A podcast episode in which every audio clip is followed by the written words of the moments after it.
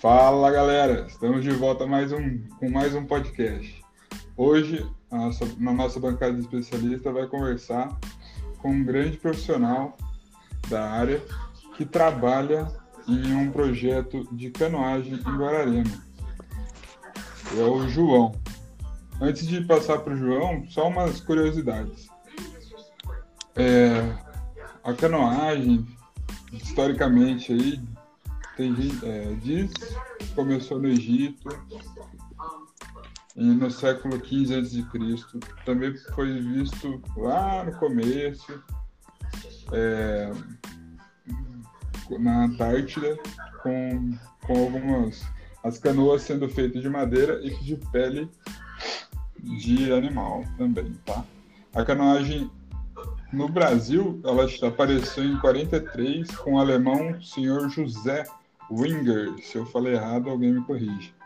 E, e, a Confederação Brasileira de Canoagem foi criada em 88. A partir daí que começou mesmo a, a ter uma evolução maior no esporte.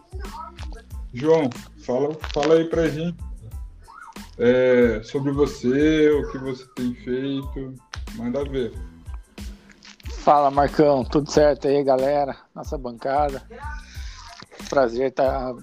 foi um prazer estar tá aqui, aceitar o convite do, do Marcão, grande profissional da área também, excelente treinador. Então, eu sou suspeito para falar da minha modalidade, né? Que é a canoagem slalom. Dentro da canoagem a gente tem várias outras vertentes, né? A minha que, que eu pratico é a canoagem slalom, uma modalidade olímpica, que é feita em corredeiras, e a gente passa pela aqueles pauzinhos que ficam pendurados em cima da água, que a gente chama de portas. Tem que fazer o trajeto em menor tempo sem cometer faltas. E conforme o Marcão falou, nossa canoagem, ela no, no Brasil, ela tem um histórico recente. A federação é muito jovem comparada às demais pelo mundo, sobretudo na Europa, que é onde que é pioneira nesse esporte, da nossa modalidade, que é a canoagem slalom. Então a gente vem evoluindo constantemente. Hoje os resultados já são bem melhores, a gente já tem vários resultados internacionais graças a um grande trabalho que vem sendo feito aí. O Marcão conhece um pouco sobre mim, já vem treinando com ele desde que eu mudei para Jacareí algum tempo atrás e eu iniciei um projeto depois que eu aposentei da seleção. Eu iniciei um projeto na cidade de Guararema, que é uma, uma, uma excelente cidade com um polo turístico, tem um rio maravilhoso que é o Rio Paraíba, que é limpo ali em Guararema ainda. E a gente tem fazendo, vem fazendo um trabalho bem legal em Guararema também, junto com o apoio da cidade que, que acolheu a canoagem em Guararema. Chique. E, João, conta de você, cara, da sua, do seu começo no, no esporte, que eu sei que foi que, com 12 anos, né? Alguma coisa assim. E sua Isso. trajetória. Então, é, eu iniciei aqui, hoje eu tô no, no Paraná, devido à pandemia, eu, eu vim aqui para casa dos meus pais, eu tô inclusive na cidade onde eu comecei. Também tem um rio maravilhoso, que é o Rio das Cinzas. E isso em 98, eu tava lá com 12, 11 para 12 anos, eu entrei num projeto que a cidade estava fazendo, que é uma escolinha, né? Projeto escola. E a canoagem, ela tava, era não tinha muito sempre teve muitos eventos de canoagem aqui em Tomazina. Era é um evento tradicional na cidade. Só que aí entre 97 e 98 foi implantada uma escola. Sempre vinham atletas de fora competir aqui na cidade para fazer o evento. Pela, pela qualidade que o Rio tem para, para praticar a modalidade de slalom. E aí surgiu um projeto e eu sempre jogava bola, fazia outros esportes e sempre aqui na região, não saía daqui jogando. E aí o, cara que foi pescar os alunos para canoagem, ele já foi esperto e falou: Ó, logo, logo vocês estão viajando o mundo, vocês vão viajar o Brasil inteiro, vão conhecer lugares diferentes. E essa foi a isca que ele jogou para a galera. E isso incentivou. E o Rio, a minha vida toda eu cresci no Rio, a gente brincava e rodava de boia, aquelas câmeras de caminhão, descia as corredeiras, era muito legal. A vida inteira a gente sempre curtiu muito o Rio. A nossa infância foi no Rio das Cinzas. Então juntou o útil ao agradável. A gente começou a remar e foi praticando. Em, em 2002 a gente já tinha uma bagagem mais ou menos, competia bastante. Aí foi, surgiu um projeto de equipe permanente, onde ia concentrar os atletas para formar uma seleção. E aí, uhum. devido aos resultados dos anos anteriores, a gente foi selecionado alguns atletas e levaram para a cidade de Tibagi, que também é aqui no Paraná, que fica a uns 200 quilômetros daqui. A gente foi morar em Tibagi, isso em 2002. Foi formada a primeira equipe nacional, uma equipe permanente no caso, né? Foi reunido, foi concentrado os atletas para a prática da canoagem exclusiva veio um técnico francês que deu uma, um suporte legal para a gente também, uma, uma base boa. E depois, em 2006, foi inaugurado na cidade de Foz do Iguaçu, no Paraná também, uma pista artificial para a prática da canoagem slalom, que os eventos internacionais, 95% são feitos em rios artificiais. Então isso uhum. é um a, o rio, ele é um, um, tecnicamente falando, ele, o rio natural é um pouco diferente das corredeiras de um rio artificial. E aí, quando a gente mudou para lá, para Foz do Iguaçu, já foi outro patamar também, uma qualidade totalmente diferente. A gente evoluiu muito e começou a andar melhor nos canais quando ia competir lá fora. E aí, lá até 2014 a gente ficou, eu fiquei morando em Foz. Daí foi quando eu decidi mudar um pouco de área, fui estudar mais. Minha família da minha esposa é de Jacareí. E aí eu fui fazer uma visita, fui acabei gostando de Jacareí e vi a cidade de Guararema. E aí a gente propôs um projeto lá com a cidade de Guararema e acabou dando certo. Em parceria com a confederação, a gente está tocando lá. Oh, legal. Pô, e é bem falado lá, né, teu projeto, o pessoal tá gostando bastante. Dei uma pesquisada, vi que tem. Se, se eu não me engano, você ganhou. recebeu um, um, um prêmio, acho que ano passado, não foi? De técnico do ano, alguma coisa é, assim. É, isso aí, ano passado eu fui eleito técnico e teve um atleta nosso da canoagem também que foi atleta revelação no projeto. Bem legal. Pô, que legal. Isso é ótimo. E assim, depois, ah, onde você estava treinando, é, que ficava a seleção também, não? Isso, é. A sele... sele... dois, isso, 2002, em Tibagi, a seleção foi morar, foi morar toda lá em Tibagi. Depois, quando inaugurou a pista em Foz do Iguaçu, também a, toda a seleção mudou para Foz do Iguaçu. E hoje a seleção está entre Rio de Janeiro, que é a pista de Deodoro, onde foi realizada a Olimpíada, né? Uhum. Os atletas treinam lá em Deodoro e uma parte em Foz do Iguaçu. Pô, legal. Muito bom. E deixa eu te perguntar, no seu caso, né? Vamos falar de você um pouco ainda. Quando você foi morar fora, eu, minhas fontes me falaram que você foi morar, foi embora de casa lá para os 16 anos. Como que foi você virar atleta em tempo integral, integral, depois começar a estudar também, né? Que você tem duas formações. É, foi, foi uma experiência bacana, cara. A gente teve que se virar cedo, né? Morava sozinho. Lógico, a gente tinha uma estrutura legal, tinha os técnicos, tinha uma casa, tudo, mas a gente acaba amadurecendo na, na marra, assim, né? E é legal também que as viagens que a gente fazia, as viagens internacionais, quando a gente. Eu lembro da minha primeira viagem internacional em 2002, que eu, foi, foi em duas galeras, assim. Foi a primeira, foi o sênior e a gente era júnior ainda. E a gente ia se, ia uhum. se encontrar com a equipe sênior que já estava lá em Frankfurt. Imagine, a gente estava em seis, seis moleques de 16, 17 anos, malemar falando português, e tivemos que se virar.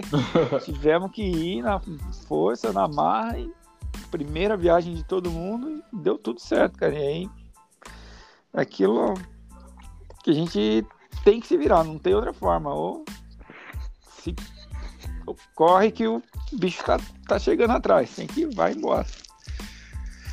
É, eu imagino, cara. E, eu, e assim, e a evolução que teve de quando você começou para agora, de apoio, de treinamento, de qualificação, que agora você, você é técnico, né?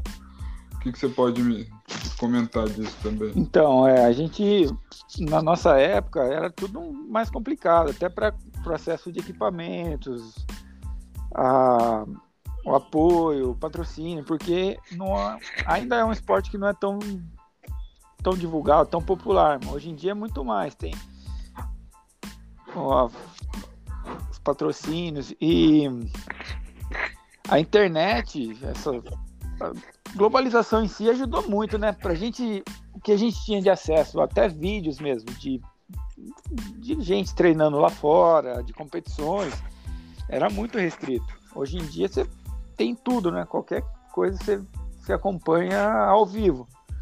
Então é mais fácil para você evoluir tecnicamente. Você acaba para você divulgar o seu trabalho hoje é muito mais fácil também, Facebook, Instagram, tudo você consegue muito mais repercussão do que naquela época. E também a Olimpíada ajudou muito, porque nos anos que antecederam, a partir do momento que foi divulgado, foi tomada a, decisão da, da, Olimpíada aqui no Rio, o esporte olímpico teve um, um suporte incrível. E isso repercutiu para a nossa modalidade muito bem. A gente tem resultados incríveis hoje que provavelmente não seriam possíveis se não houvesse Olimpíada aqui. Porque o, o apoio, uhum. os patrocínios, as parcerias ocorreram grande parte devido a, aos jogos. Boa parte continua e é um pouco após os jogos. Não é como foi até os jogos, mas os atletas que estão no top hoje conseguem se manter e manter os treinamentos, conseguem viver do esporte.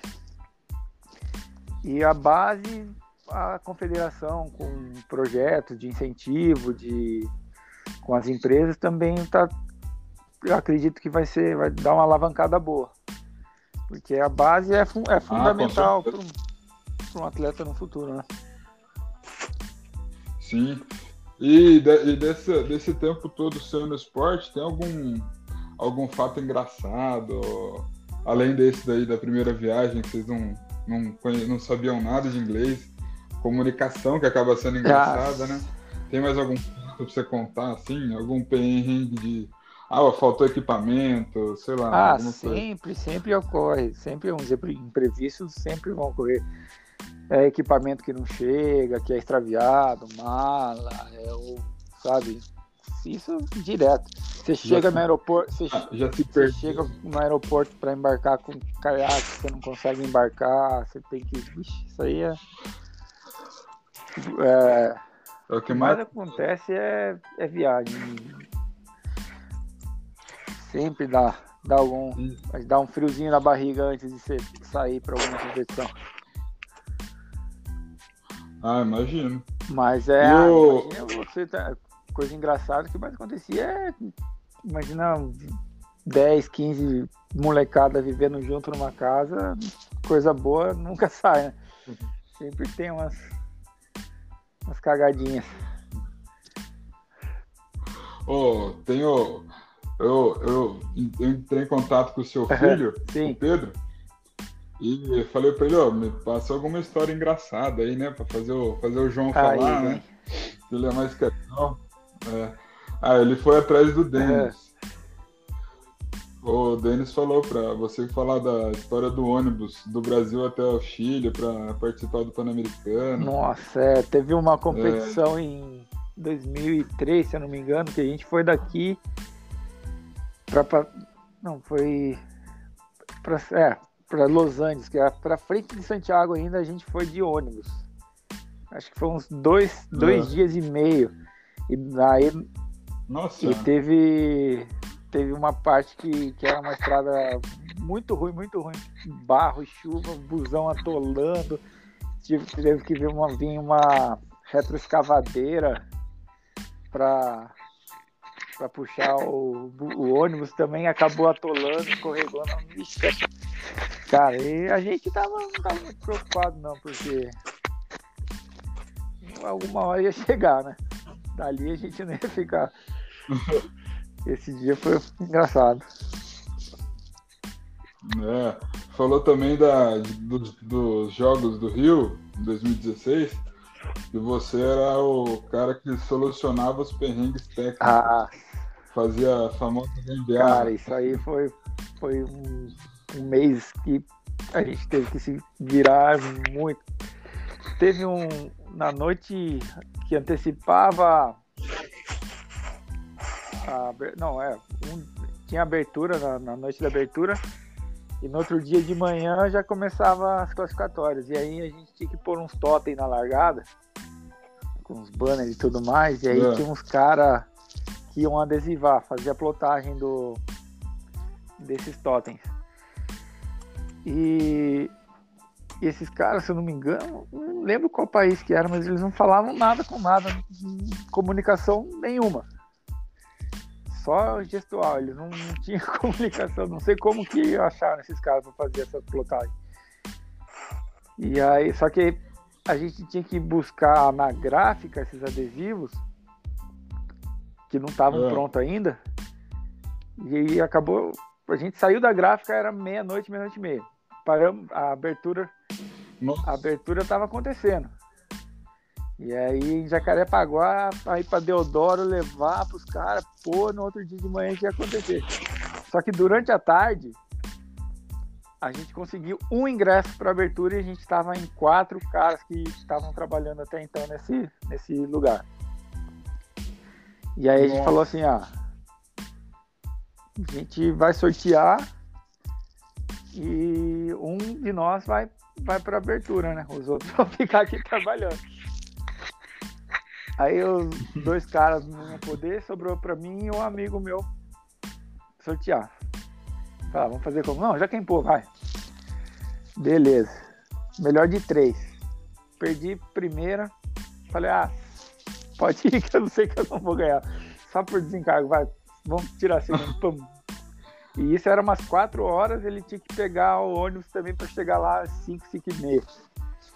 Então, só correria. e isso foi nesse ritmo, acho que um, umas duas semanas a fio, assim, de dormir três, quatro horas. Nossa.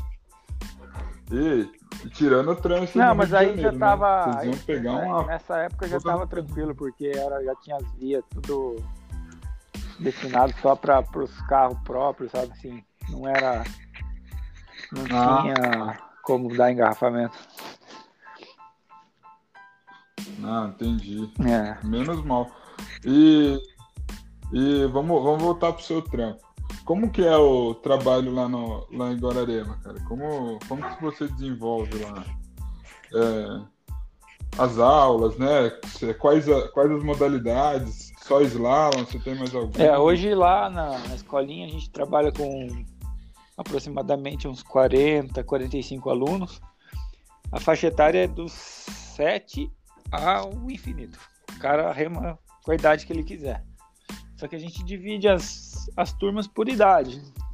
Tem a base, formação, daí tem os adultos, tem, tem gente remando. O ano passado tinha gente com. Ah, tinha gente com 70 anos remando.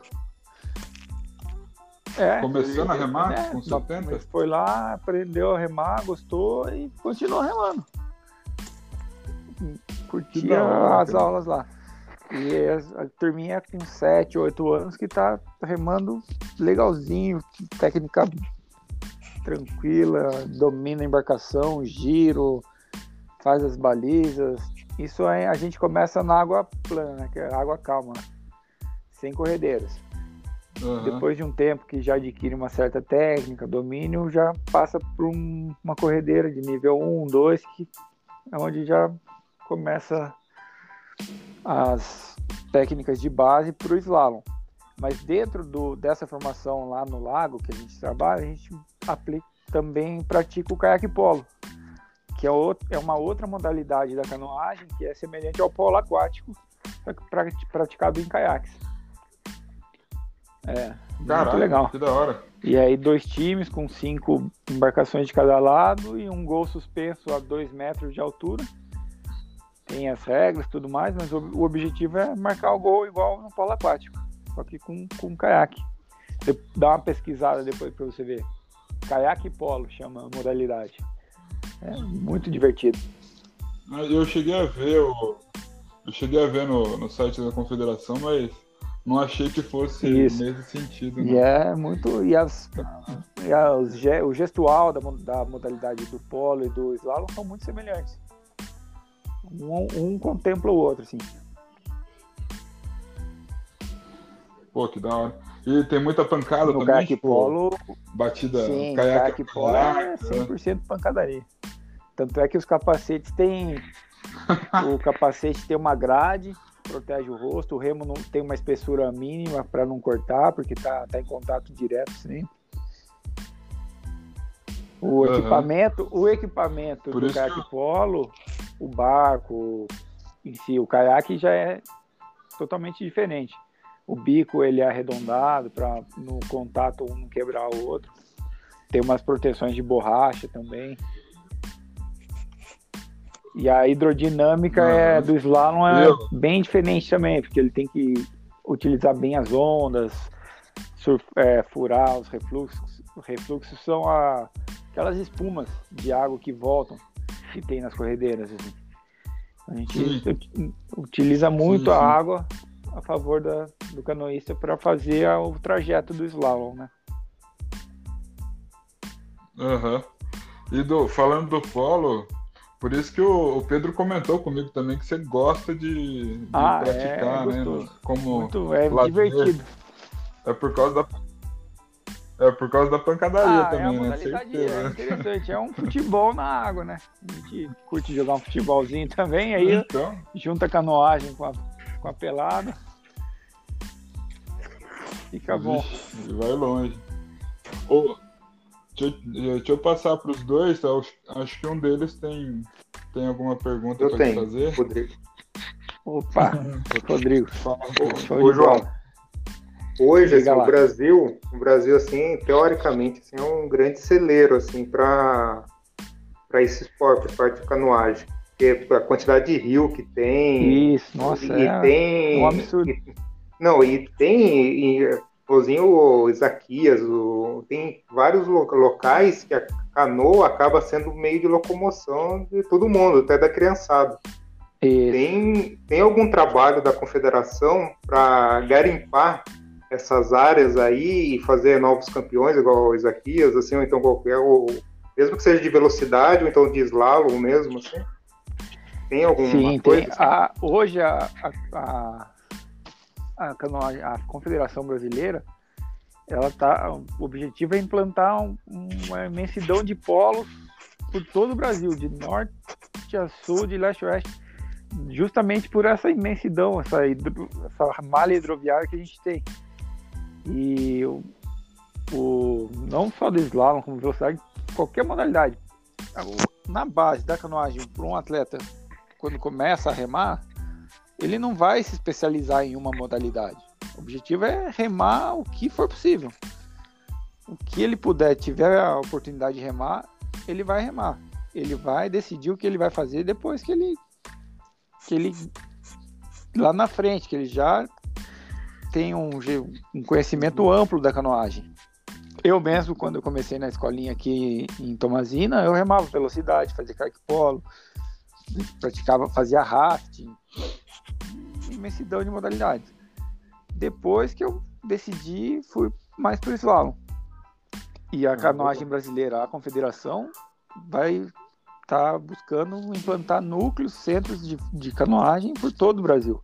Na uhum. Bahia, no, tem muita gente rema canoa no mar, tem no norte, no nordeste inteiro, imensidão. É água, o Brasil é água para tudo quanto é lado. Então, e depois das Olimpíadas. Essa prática. E depois do. Assim, ela começou mais a entrar em evidência, pelo menos pela minha visão, depois do que o Isaquias começou a ter mais, começar a aparecer mais, né? Isso, é, ele é um, ele é parece o... que foi o que começou a, né, a ter visibilidade, assim. A gente sempre teve a canoagem, mas nunca com essa visibilidade que teve. Depois Isso. dessa fase aí, melhorou assim, os incentivos, as coisas, ou, ou continua ah, a, a dificuldade gente... ainda? É o que eu falei, para a gente ser para o alto desempenho, para o alto rendimento, já tem um suporte legal. Temos hoje uhum. o PP, a Ana Sátila, o Felipe Borges, que são do Slalom. Eles têm um apoio muito bom. Tem Bolsa Atleta, tem Bolsa Atleta né? que, que dá uma grana legal, atleta. que possibilita, dá a possibilidade do atleta desenvolver tranquilo, sabe? Eles têm, alguns têm parceria com, com as Forças Armadas, acho que está na aeronáutica. Então eles conseguem se manter muito bem. Aí na velocidade eu não tenho muito, não sei como é, mas o Isaquias é, é um fenômeno que com certeza tá, tá tranquilo por um bom tempo. Bom tempo. Né? Um, um, técnico bom, a gente sempre é, durante a, o período pré-olímpico a gente teve técnicos muito bons que, que deram uma alavancada grande. Hoje também os técnicos que estão treinando as, as equipes são excelentes. O, o que, que falta para. Porque a, depois dessa, dessa galera tem que dar continuidade, porque um dia eles vão parar. Sim, vai pegar o tênis então, aí. Então a gente tem que ter uma. Isso, exatamente. Então já está sendo trabalhado para que após essa, essa, essa leva, a canoagem continue com essa com esse desempenho que está tendo hoje em dia. Legal. E não só nesses polos que hoje já temos, né? Porque o forte hoje da canoagem slalom, eu particularmente falando que é o que eu mais conheço, é mais o sudeste e o sul. Uhum. É, o Rio de Janeiro antigamente, né, era regata, esporte de regatas era o... É que não teve uma continuidade, né, mas isso, isso era porque era de elite, alguma coisa assim, mas já foi, né, um é, dia então, um esporte forte. A canoagem velocidade, ela até tem mais clubes espalhados por todo o Brasil. O campeonato de velocidade nacional, a gente vê mais, mais estados part participando. Uhum. No campeonato de slalom, a gente tem mais Santa Catarina, um pouco menos, mas o Rio Grande do Sul muito forte, Paraná muito forte, São Paulo e o Mato Grosso, uma época tinha, e fica por aí. Mas o objetivo é espalhar por todo o Brasil. Sim. Tem alguma eu coisa, Anderson? Ô, ô, João, eu, na verdade, eu tenho algumas coisas. Opa, eu primeiro vou perguntar pra você qual que é a diferença de caiaque e canoa. Existe diferença? Opa, e... essa é uma excelente pergunta. E também outra coisa, já aproveitando, qual que é o custo de equipamento? É muito caro? Então, vamos lá. Porque... Primeira, a primeira, você falou, isso muita gente confunde. Na canoagem a gente tem, tanto na velocidade quanto no, no slalom, a gente tem duas embarcações, que é a hum. canoa e o caiaque. A canoa, que é o que Isaquias que ele compete, ele a, no slalom também, a canoa a gente rema de joelhos e um remo de uma pá só. A canoa, a origem dela é a canoa canadense. Vem lá da, da América do Norte, do Canadá, que é a canoa na aberta, que o, aberta. eles remam de joelho também e com o remo de uma pá só. O caiaque, a gente rema sentado e com remo de duas pás. Então, remando dois, com os dois braços, dois lados. O caiaque, a origem dele é dos esquimós, que, uhum. pele de baleia, que usavam para pescar e então essa é a, fundament... a principal diferença. Caiaque sentado com remo de duas pás e canoa de joelhos com remo com remo de uma pá só. Uhum. E para nossa modalidade de slalom, as embarcações, o equipamento em si, para o alto desempenho, a gente não encontra no Brasil, só importado. Para para base, para iniciação, a gente acha tem tem embarcações e remos nacionais. E esses nacionais custam em média de 1.500, 2.000 reais num caiaque, na faixa de uns 500, 600 reais num remo. E lá fora, a gente geralmente na Europa é em torno de 2.500 euros e uns 800, 900 euros um remo. Um caiaque em torno de 2.500 euros e um remo 800 euros. É uma grana boa. É uma grana. É, mais ou e... menos uma, é similar ao, a mountain bike que, que a gente aqui no Brasil para iniciação você até acha algumas coisas, mas material de, de elite assim top é, geralmente é importado, né? É. Mas as João, aulas de Guararema, no...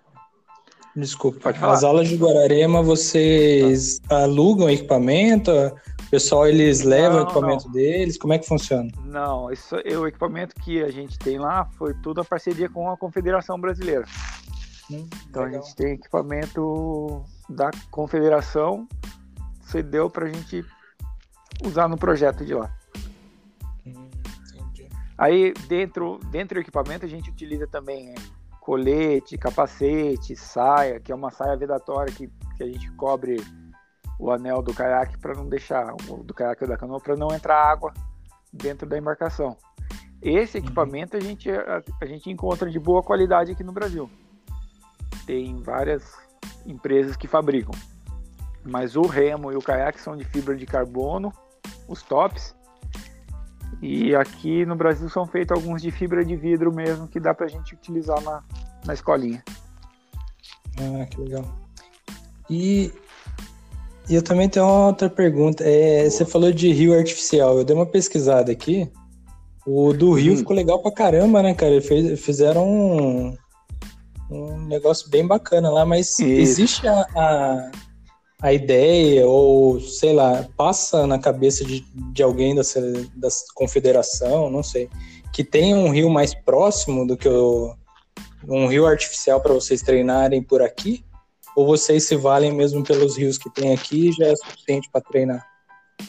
Então, é aquilo que eu falei, para formação de base, para iniciação, não necessita uma pista é, igual a do Rio.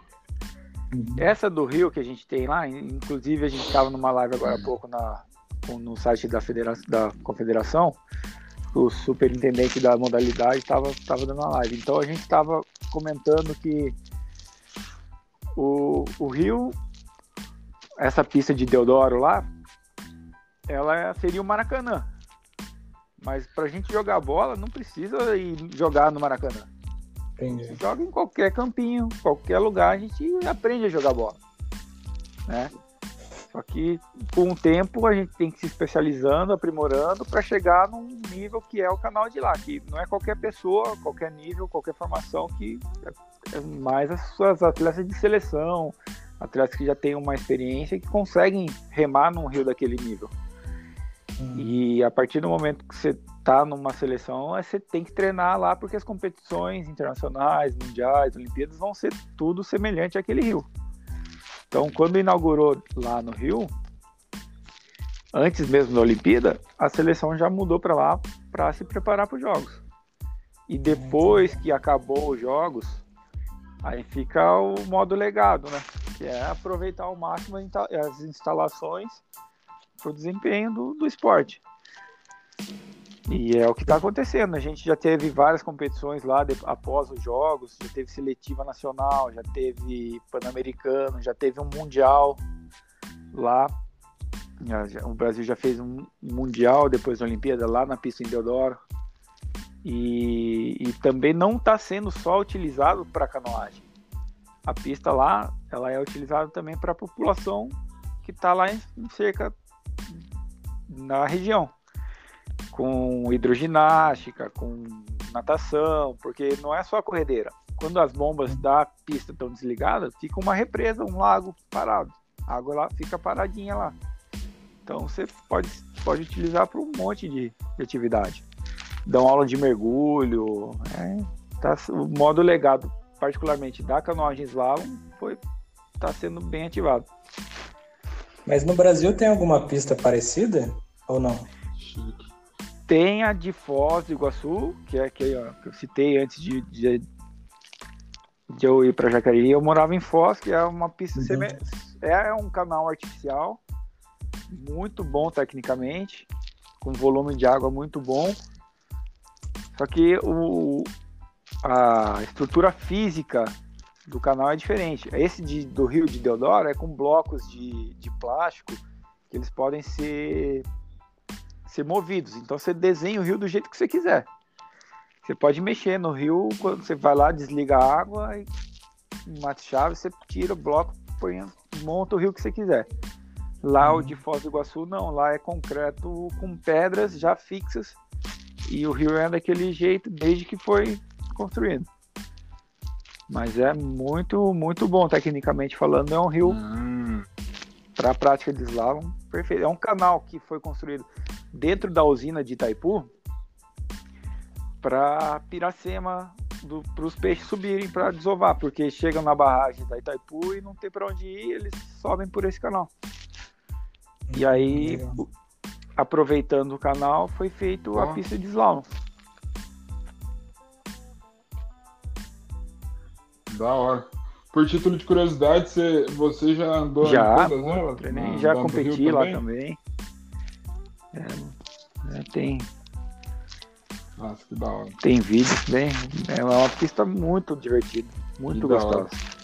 E a de Tóquio, a, os constru- os- a construtora É. que fez Londres, Rio, fez a de Tóquio também. A mesma, então ela segue com um padrão semelhante. Hum, a de Tóquio é muito parecida com essa que a gente tem aqui no Rio. E os atletas brasileiros Caraca, têm um privilégio de treinar numa pista que é semelhante à que vai ser a Olimpíada.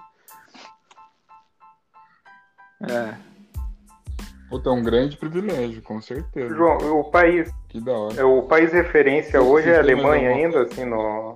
No. No, no ou não? Na Então, canoagem ou. na, na canoagem slalom a gente tem. Os europeus em si são muito fortes. Mas Aham. o leste europeu é muito. República Tcheca, Eslováquia, muito forte. Alemanha forte. França forte. Eslovênia É uma forte. tradição bem É, porque grande eles- é, o esporte desenvolveu lá, né? Foi criado lá ao redor e eles foram desenvolvendo. Então a cultura da canoagem é muito grande. Todo mundo sabe que é canoagem, todo mundo rema, não só slalom. Eles, uma família Já é normal vai- todo mundo fazer isso. isso. Não que todos vão Igual ser, futebol. é. Não que são todos atletas, mas eles remam muito. Então, a- você vai num evento, num campeonato na República Tcheca, todo mundo sabe o que está acontecendo, sabe quem é quem, vão torcer, vão, é como se fosse uma partida. Cara, é é um- estrela. é um estádio lotado torcendo. É muito legal. Legal. E, João, uma pergunta de para quando você era atleta, né? Tava, tava, não tava da, como treinador. É, você chegava na competição, qual que era, como você se concentrava? Porque não sei, o slalom, eu acredito, eu, não- eu vi muito pouco, mas eu acredito que é bem rápido. Como que você se mantinha numa concentração de. é, tem gente que fala Isso. que é flow, né? Num ritmo de concentração de flow, para você fazer aquele aquele trajeto, mesmo que erre, para não perder a concentração, porque quem, quem é fraco mentalmente e muitas vezes também não cresce no esporte por isso. Porque, putz, fez um erro, aquele erro acaba com a pessoa. Como se você se mantenha naquele flow, cara? Qual, o que, que você, qual que era a tua estratégia? Ah, né? a gente Respiração, costuma, eu que particularmente eu não- a gente já- um dia antes a gente já tem o trajeto da pista que vai ser que vai competir. Então a gente a partir do momento que a gente tem o trajeto a gente começa a estudar cada lugar, cada cada trajeto do rio, em que lugar que está a porta, o que que cada que a competição em si são em, em torno de 18 a 25 portas, num trajeto de 250 metros, mais ou menos dura em torno de 90 a 100 segundos. Então é muito rápido. Você vai. Só que você tem que ter Uhum. tudo em mente que você vai fazer dentro desse trajeto, desse, desse seu tempo. Então você começa a, memorizar, pensar, lem- saber a, que a cada momento você tem, tem que. aonde você vai pôr a remada, ou como você vai entrar com o seu barco para tal porta. Você vai. Você tem o seu trajeto em mente da largada até a linha de chegada. Então, se você tem esse trajeto, que é o trajeto que vai fazer com que você tenha o menor tempo, e você pôr isso na prática, o resultado vai vir. Então, eu pensava só, eu não pensava no que eu tinha que fazer, no, no resultado que eu queria. Ah, se eu fizer isso, eu vou ganhar. Eu, eu, eu, eu tenho que pensar no que deve ser feito não no que eu tenho que ganhar, o que eu tenho que fazer, entendeu? Se eu fizer o que eu planejei no- na minha mente, o resultado vai aparecer. Então eu me concentrava em pensar somente no que eu tinha que ser, que eu tinha que fazer ali naquele curto trecho. Se eu pensar, ah, se eu fizer isso, eu vou ganhar dois, três segundos. Não, eu já estou pensando na consequência. E aí é é onde os erros poderiam aparecer, entendeu? Eu tô pensando já no resultado antes mesmo de Sim. eu ter feito o que, que eu tenho que ser feito. Então é, é ter o plano em mente e Aham. executar o plano. Se eu fizesse o plano, ah, o resultado com certeza ia aparecer. O tempo ia ser bom, as faltas não ia ser, não, não ia cometer faltas. E é, dava certo. Depois um, no dia da competição procurava um, acordar bem, manter tranquilo. Já, eu tinha um, um schedule, um, um- cada coisa no seu devido tempo. Ah, meia hora antes eu vou entrar na água, vou, vou aquecer, saía 10 minutos antes, dava mais uma olhada na pista, cinco minutos eu entrava, quando era meu horário, um minuto para descer, tava, tentava me manter o mais tranquilo e mais feliz possível. Que era uma coisa que eu gostava de fazer, que eu gosto ainda hoje, que é mais me dá prazer. Então tentava desfrutar ao máximo aquele momento e pôr em prática todo o meu plano que eu tinha feito para aquele momento. Legal. E é. Chique. Chique. Não, é. É, é- mais e a vantagem que, que eu Pode falar, pode falar, desculpa. acho muito massa, assim. Por ser um esporte individual e não sem com tempo, é uma, uma coisa que só dependia de mim. Então a gente tinha muita gente competindo, meus adversários e tudo mais, mas sempre foi muito um, um clima muito agradável, sabe? Com, com os adversários, uma coisa muito um ajudando o outro, não tinha muita rivalidade. Era um Isso, isso, realmente, isso realmente você acaba vendo muito. Eu, pelo menos, eu vejo isso também num esporte É. que é de. É de individual, individual, não, né? Ou no isso. máximo duplo. É Você vê que a pessoa aí, torce você não tem contato né? físico com ninguém, você não. É só você, seu barco e tentando ganhar de você mesmo. Então a gente tinha que se superar a cada dia nos treinamentos e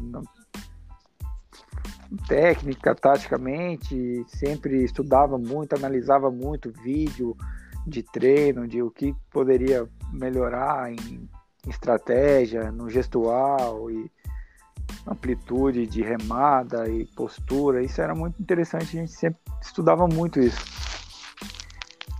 E, e um ajudava o outro. Legal. É. É. Chique. Fazia lição de casa, né? Legal. Vocês têm mais alguma pergunta, gente? Rapaziada. Não? Hoje não. Ô, deixa eu fazer mais uma última com você, João. Aproveitar, falando de pandemia rapidinho. Você tá aí no sul, você tá vendo como que o tratamento tá sendo diferente aí daqui do sudeste, né? O que você, o que vendo, sabendo como como está sendo tratado aí e sabendo como tá aqui, muito pelo seu trabalho, o, o Pedro tá para cá, tal, os contatos para cá também. O que, que você acha? Como que você acha que vai ser a nossa profissão daqui para frente? Cara, É. eu acho que a- Como que vai acontecer? daqui um tempo as coisas já vão estar voltando ao normal. Acho que, acho que próximo mês, eu acredito que uns 15 dias aí, acho que vai dar uma, uma amenizada. Esse pico que todo mundo tá esperando, acredito que tá para tá pra acontecer, ou se já não aconteceu, e lógico, é, a gente tem que voltar devagar e com calma, não ter esperar acontecer, porque é difícil. Aqui tá. A cidade que eu tô é uma cidade pequena, então não tem nenhum caso. Até então, não sei como vai ser, mas a população aqui tá mais tranquila, até não- a gente não vê tanto esse. esse caos que tá sendo em São Paulo, sabe? Eu acredito que. Não sei, a- quando, eu não tenho previsão de quando eu volto para ir para poder trabalhar, mas eu penso que, que logo, acho que no máximo uns 15 dias as coisas já vão estar vão tá melhorando. E não sei aí em Jacareí como é que tá as coisas, você, trabalho, trampo aí, o que, que, que você acha agora que pode ser que aconteça? Cara, eu eu acho que tem a mesma coisa, eu acho que tem que tomar muito cuidado, né? Quem, mas quem puder fica em casa, quem não puder se previne do melhor jeito possível. As coisas vão ter que voltar muito porque necess, por ser Uhum. necessário, não não por ser devido também, né? E é, é tomar cuidado, é lavar a mão o tempo todo, E- ca- carregar um potinho de álcool em gel na mão se não conseguir lavar, tá protegendo o rosto. É isso também. Não tem muito É, mais o que fazer. tem não. que, tem que Enquanto não esperar. sai e essa vacina, não sai nenhum Acredito que nada. tudo vai passar e a gente vai vai voltar mais, mais forte ainda. Treinando com o Marcão. né, Vai encontrar. Saudade, saudade do- da academia lá. Eita, E o Tonhão? espero que sim. ah, cara, não vamos, vamos falar de coisa boa, né? Vamos, É, Você conhece as histórias de lá, né? Então, Show de bola. Mas tá bom. Imagine, eu João, que agradeço vou te- pela Vou te oportunidade de bater um, papo, muito bater um papo com vocês por, aí. por brincar, participar. Sim, participar disso. É, eu, E é um projeto novo aí, meu e do- dos meninos, pra gente começar a usar, a fazer, né? Porque tempo de pandemia não tem muito o que fazer. Eu, pelo menos, eles estão trabalhando em home office. Então a gente arranja Legal. coisa para fazer. Começa a estudar um pouco, é, ler, muito bom. Isso caçar é... informações. Não, obrigado vocês, coisas. obrigado aí, galera. E é isso. Show de Obrigadão. bola. Valeu. E a- as próximas eu vou estar tá, ouvindo também. Legal. Beleza. Beleza. Abraço. Marcão. Valeu. Obrigado, Tá gente. bom, galera. Um Valeu. abraço. Um Até abraço. o falou.